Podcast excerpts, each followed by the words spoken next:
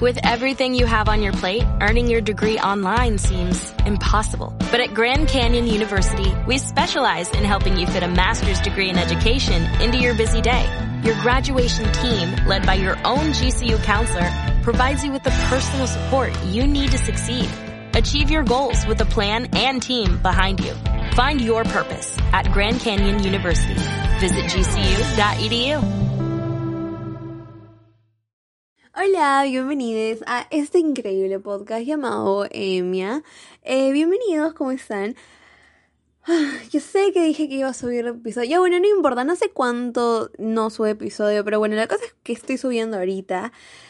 Y tengo eh, un nuevo anuncio, una intro muy chiquita. Bueno, ahora que estoy con la U y tengo que leer un montón de cosas, un montón de textos, mínimo eh, dos a la semana, eh, he hecho un pacto conmigo misma. Como tengo tanto que leer eh, independientemente de las cosas que quiero tratar en el podcast, como no sé, pues de construcción de género, feminismo y tal, he decidido que lo que leo, porque la mayoría son cosas de humanidades tipo ética, filosofía y tal, me he hecho el pacto conmigo misma de que no solo lo voy a dejar tipo para la U, sino que como tengo tantos juicios críticos a raíz de eso, lo voy a unir con los temas que quiero tratar, que tengo una lista infinita en Notion. Y es así como no solo voy a estudiar para la U, sino que también voy a tener contenido. O sea, ganas, ganas tú que lo escuchas, gano yo que, que estudio, lo resumo, creo contenido, todo genial, me parece algo espectacular. Y eso es, esto da aporte a el capítulo de esta semana. Eh, no sé cómo le voy a llamar, pero tiene que ver con antropología.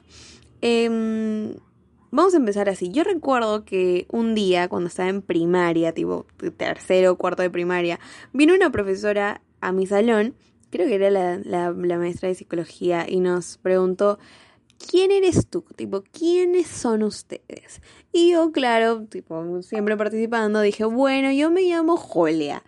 Y la, la profesora me dijo, bueno, es que eso no eres, no es quién eres, eso es tu nombre, Julia es tu nombre. Y yo me quedé como, oh, what the heck, o sea, pero... Uh, entonces dije, bueno, entonces soy un humano y todo el mundo comenzó a decir eso, somos seres humanos, pero pero tampoco era, tipo, porque el ser humano es, es quién eres tú científicamente, pero no es quién eres. Y hubo un montón de personas que también quisieron decir, como un montón de niños que también que querían decir sus opciones. Tipo, otra niña también dijo, eh, bueno, yo soy amable, como que soy chistosa, cosas así. Tipo, no, eso es como tu personalidad, son características, pero no es quién eres tú. A tal punto que ningún niño de nosotros pudo dar una respuesta que fuera válida. Y hasta el día de hoy yo no sé cómo responder esa pregunta, eh, pero la diferencia de antes y ahora es que la semana pasada, slash esta semana, terminé de leer ¿Quién soy yo? Eh, Antropología para andar como un hombre en el mundo de Emiliano Jiménez Hernández. Sigo sin entender cómo responder la pregunta, pero ahora sé que no puedo hacerlo y de hecho me siento feliz de no saber por qué hacerlo. ¿Por qué? Bueno, eh, es, de eso se va a tratar el capítulo. Eh, la pregunta de quién soy, quién eres, es, es un interrogante que para iniciar el podcast recomiendo que no nos jalemos los pelos con esa pregunta. La interrogante, la pregunta, el cuestionarte es el sentido de la vida. Tipo, spoiler, porque creo que esto se va a llamar como sentido de la vida. Ese es, ese es el sentido de la vida, cuestionarte.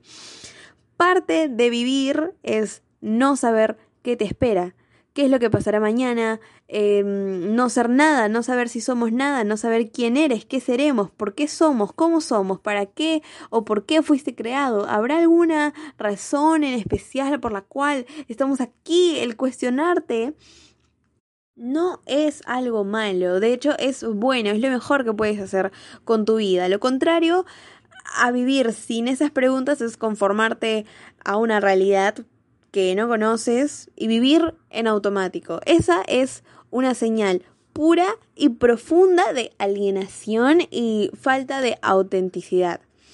Y ya no solo hablamos de originalidad de nuestra vida, sino también de cómo la vivimos. Eh, en qué creemos, a quién le rezas, por qué peleamos, qué es lo que nos gusta, qué es lo que no nos gusta, qué es lo que vemos como bueno, qué es lo que vemos como malo.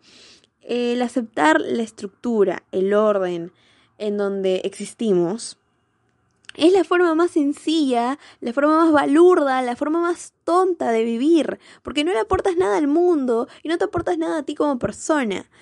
Como siempre, doy hincapié en millones de capítulos, si nadie hubiera cuestionado por qué solo los hombres blancos pueden encargarse del país, seguiríamos en una aristocracia. Si nadie se hubiera cuestionado de por qué las mujeres no pueden votar o no pueden tener los mismos derechos de los hombres, seguiríamos sin poder votar, seguiríamos sin poder tener los mismos derechos. Hace un par de años, eh, lamentablemente es el día de hoy, pero vamos a hacerlo como, como que si estuviéramos em, con una normalidad era Hace un par de años era normal llamar a alguien maricón como un insulto. ¿Lo entiendes? ¿Lo aceptas? ¿Entiendes el chiste? Te ríes y eres parte de la estructura. Pero si te pones a pensar, si te pones a filosofar y a autopreguntarte por qué el tener, no sé, pues voz aguda es signo de debilidad y de mofa. porque tener un polo color rosado es significante de debilidad y de mofa? porque la, la preocupación por la apariencia física es un concepto que sí es aceptado para las mujeres, pero eh, eh, signo de debilidad y de mofa en el hombre. Tal vez es porque es, semejante al género femenino y no al masculino. Y como la mujer es débil, por lo tanto, todo aquel que se asemeje al otro bando también lo es. Esto hablando en un contexto súper binario. No es simple ignorancia, todo tiene una razón. Por eso no debes aceptar, no debes alienarte, vivir en automático. Es bueno pensar y abrir tu mente. ¿Por qué crees en Dios? ¿Por qué? Porque es lo que es lo que te enseñaron desde que naciste y te lo impusieron como doctrina o porque realmente sientes un amor puro y real. ¿Por qué te molesta tanto que las personas utilicen el lenguaje inclusive? Porque no está en el diccionario. Ojo que eso no creo que sea un, un argumento válido porque las mismas personas que se quejan del lenguaje inclusive por no estar en el diccionario sí pueden utilizar insultos tipo marimacha, maricón que no están en el diccionario. Pero regresando, ¿por qué te molesta? Porque no está en la RAE o porque simplemente es, es, discriminación de tu parte, te da asco lo que no conoces y es, y ahí la homofobia. Bueno, LGTBI fobia. ¿Por qué no está bien visto decir groserías? ¿Será por la genuina educación o es una forma de dividir tus clases sociales? Que eso ya para, para otro capítulo. Eh, ¿Por qué, no sé, pues, ¿por qué no te, por qué te parece chistoso JB? I don't know si gastaras cinco minutos de tu tiempo, de tu vida, en cuestionarte hasta las cosas más mínimas, te darías cuenta que estás rodeado de toda una configuración muy retrógrada, que solo se remodelará, que solo puedes cambiar si es que tú mismo estimulas el cambio. Si si estimulas la inteligencia, el pensamiento, la superación, el estudiar, el aprender, el, el, enseñar, el empoderar y sobre todo erradicar el miedo al fracaso. Parece que nos estamos desviando del tema, pero no es así. El tema principal es la antropología. Y la antropología es, la ciencia que estudia eh, al humano, tipo, al humano socialmente, culturalmente hablando, las comunidades que se tienen, sus comportamientos. Entonces, no solo hablamos del sentido de la vida, sino el que, el que nosotros le damos ya en vida. Y el miedo al fracaso es un fenómeno que existe dentro de ella, de la vida, pero siento yo que es mucho más potente, peligroso en los adultos. Y yo como ah, casi adulta he entendido por experiencia propia que nunca podrás ser original, jamás podrás ser innovador, eso lo dice Ken Robinson, nunca podrás crear nuevos caminos, nunca podrás crear nuevas opciones y tenemos un constante miedo a fallar, a que nos miren mal, a que nos vean como un radical, a que nuestros planes o ideales fracasen, porque qué roche fracasar. te minimizan y, y cancelan tu esfuerzo automáticamente cuando, cuando fracasas. Si no estás abierto a equivocarte, nunca se te ocurrirá nada original. Y esto es lo que pasa con muchos adultos. Cuando eres adulto, la equivocación es una imposibilidad. Es pecado, es un escenario terrorífico. Lo sé porque tengo padres que, que piensan así. No se puede tomar riesgos porque los errores son ridiculizados. Muchas personas dejan de lado su vocación y se dedican a cosas que no les interesan en áreas de seguridad económica porque saben que no fracasarán ya que bueno este bueno esa carrera paga, pagan tus facturas. Tipo tal vez no te apasione la contabilidad o la economía pero bueno eso te va a asegurar una vida. Lo que no muchos toman en cuenta es que seguir algo que no te apasiona que en vez de apasionarte te encarcela y no te deja vivir en libertad ni plenitud es el fracaso más grande que puedes tener.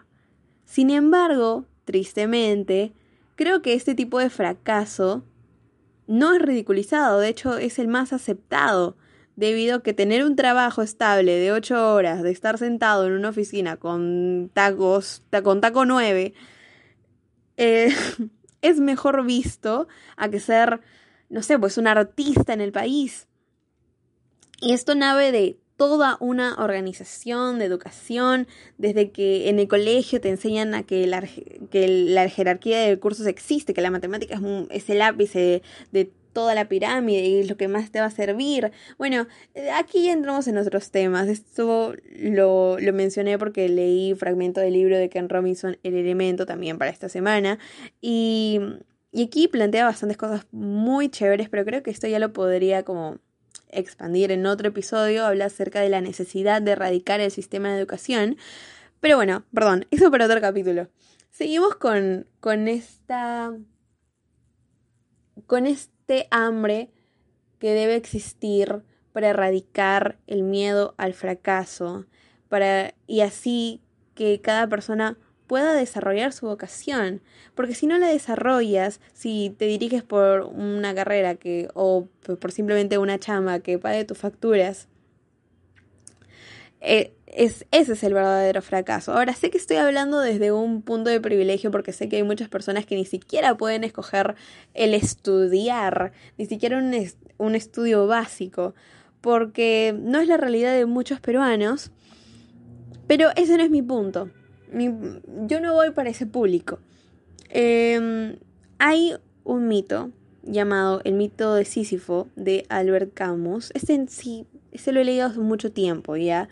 Tipo, como tengo, tengo guion, pero esto se me acaba de ocurrir re random, así que como que no tengo los nombres de los personajes ni nada, como que nada estructurado, así que lo voy a decir de una manera muy endeble eh, de lo que me acuerdo.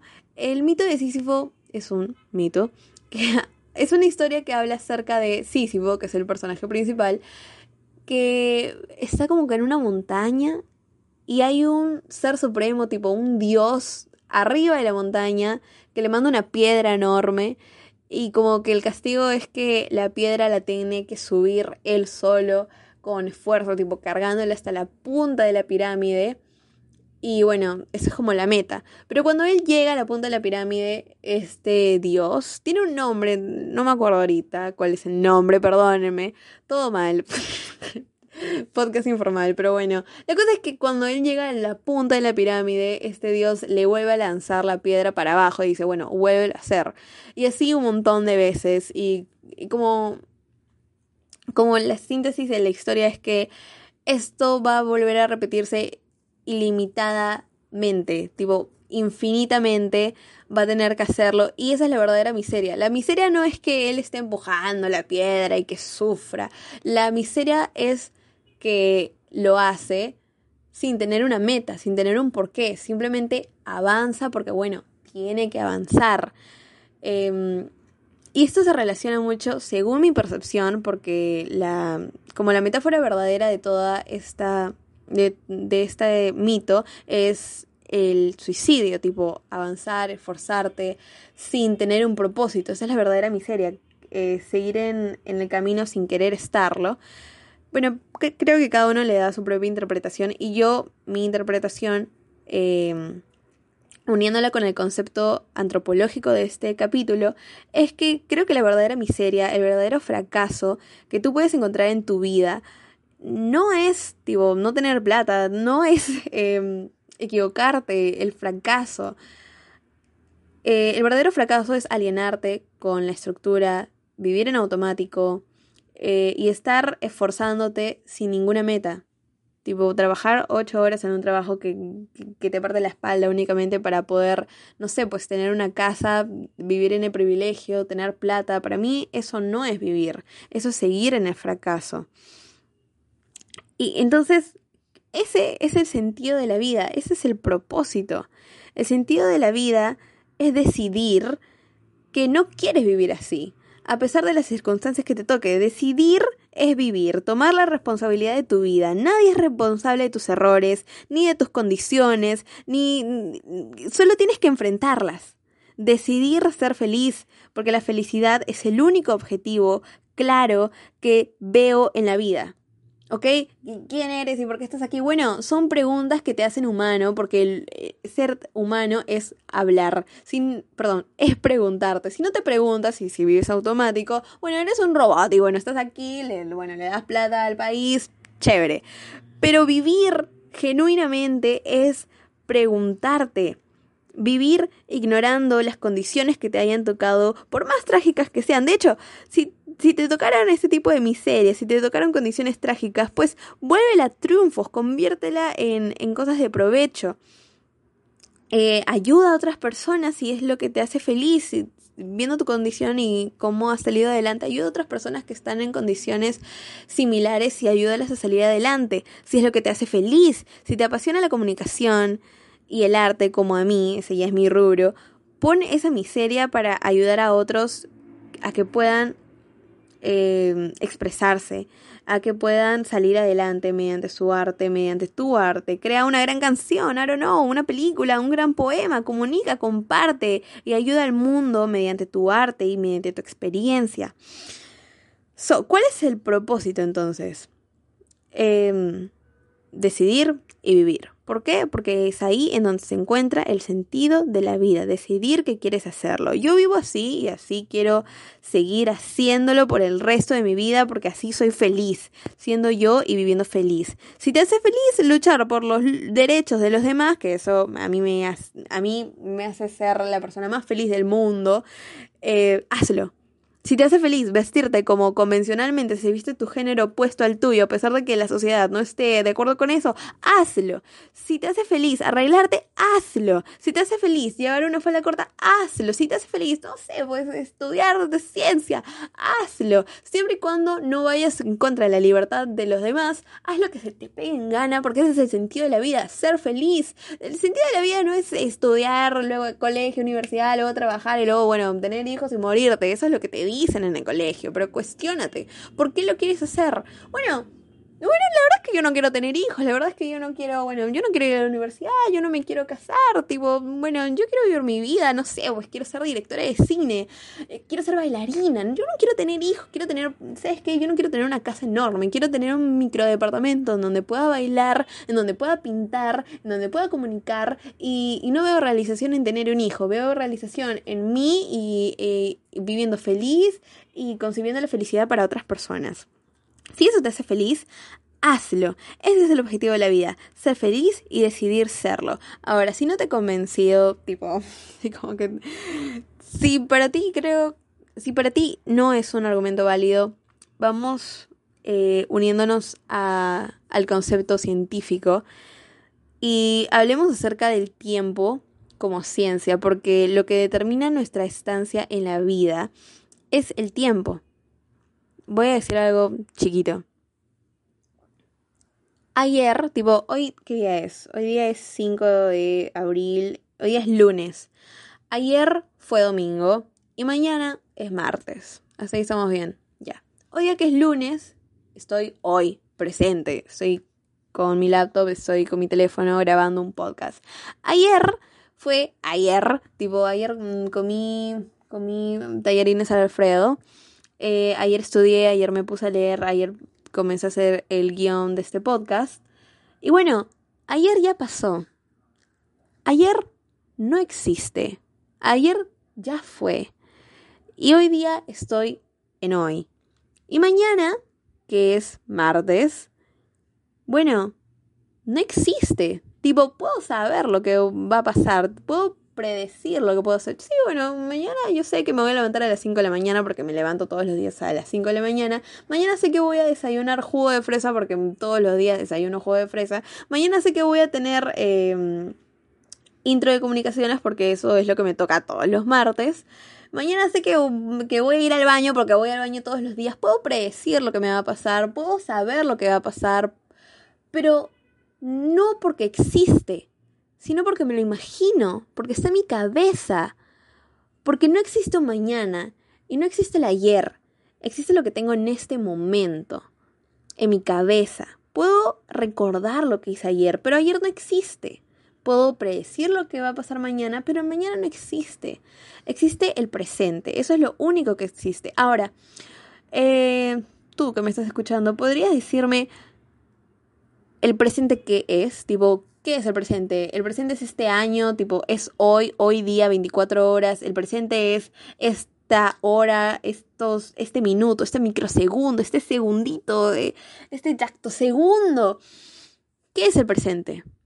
La verdad es científica, es que nadie sabe cuál es la unidad, cuánto mide el presente. Simplemente es un concepto que tenemos nosotros para hablar. ¿Cuánto dura el, el pasado? El pasado es enorme o el pasado es pequeño, según es relativo, según lo veas. Entonces, según esta teoría, que el presente no podemos denominarle, determinarle, perdón, un, un tiempo en especial, porque no sabemos cuánto es, una hora, ahorita, este segundo.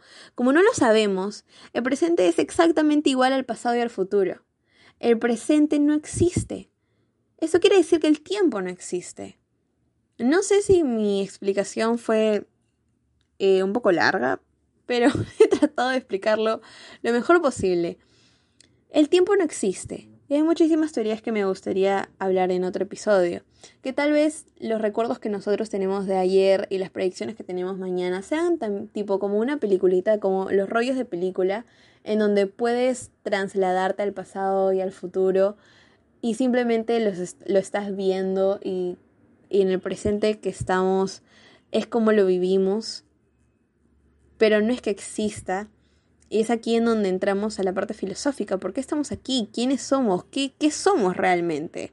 ¿Por qué estamos aquí? ¿Cuáles son nuestras leyes físicas? ¿Qué es lo que nos determina? ¿Realmente existimos? ¿No existimos? ¿Qué está pasando? Em, pero saliendo de las crisis existenciales, y determinando científicamente que el tiempo no existe, por ende tú tampoco existes.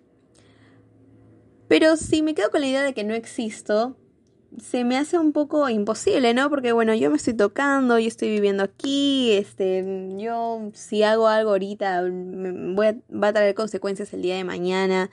Puedo percibir mi existencia y no sé si esto es real, no sé si sí lo sea, no sé mi propósito, no sé, no sé, la verdad es que no lo sé, porque esas preguntas, y tampoco lo quiero saber, porque las preguntas son inherentes en mí, es lo que me hace humana y lo que me hace, y lo que me hace a mí como persona. Lo que sí sé es que todo es relativo, que me aferro mucho a esta teoría de que el tiempo no existe, por ende nosotros tampoco, y me niego a aceptar que, que la no existencia, que para mí sí es existencia, se remonte a ser infeliz y no lo voy a aceptar. Y espero que muchas personas también vivan así porque me parece la mejor forma de vivir, la más plena, y espero que muchas otras personas también las tengan porque el bien común es un principio para mí y un objetivo también. Así que si has escuchado todo este podcast, has escuchado todos los 25 minutos de los que he hablado, espero que lo implementes en tu vida, tipo tengas este pensamiento eh, me parece genial si lo haces.